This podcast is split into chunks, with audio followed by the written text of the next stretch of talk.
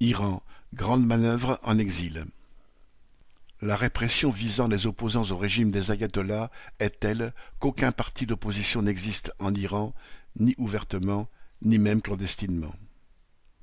Certains partis ayant joué un rôle dans la période d'ébullition sociale qui a conduit à la chute du Shah en 1979 et dans les premiers mois de la République islamique survivent parfois en exil, sans influence en Iran.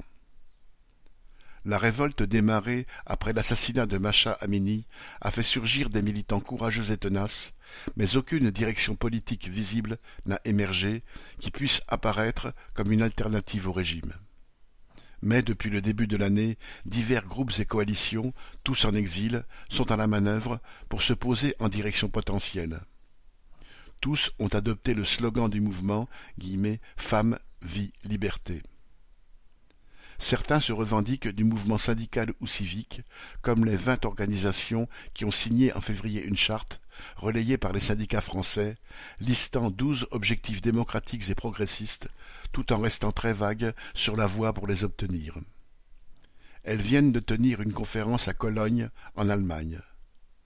D'autres regroupent des intellectuels, universitaires, avocats, qui placent leurs espoirs dans les « réformateurs » du régime iranien, comme l'ancien candidat Moussavi, aujourd'hui en résidence surveillée. La coalition qui dispose des plus grands moyens financiers est cependant celle où figurent Reza Pahlavi, le fils du Shah, la prix Nobel de la paix Shirin Ebadi, la féministe Massi Alinejad, reçue récemment à l'Élysée, ou encore l'actrice Golshifteh Farahani. Soutenu par les États-Unis, Pahlavi vient d'effectuer une tournée en Israël, jouant au chef d'État alternatif pour l'Iran. Si aucune de ces coalitions n'a de réelle influence en Iran, les uns et les autres, avec des moyens très inégaux, cherchent à se placer.